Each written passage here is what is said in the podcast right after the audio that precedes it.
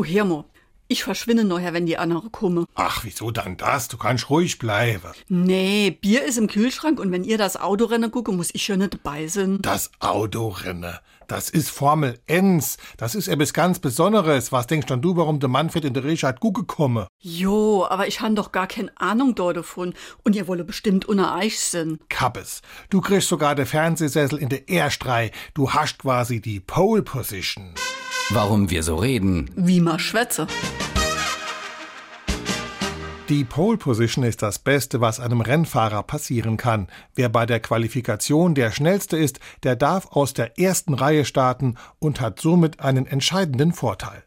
Der Ausdruck Pole Position kommt zwar aus dem Sport, aber nicht vom Autorennen, sondern aus dem Pferderennsport. Dort lag der beste Startplatz auf der Innenbahn, die zum Innenraum hin mit einem Geländer aus Holzstangen abgetrennt war. Diese Hölzer nannte man Poles und die gaben schließlich der Innenbahn ihren Namen.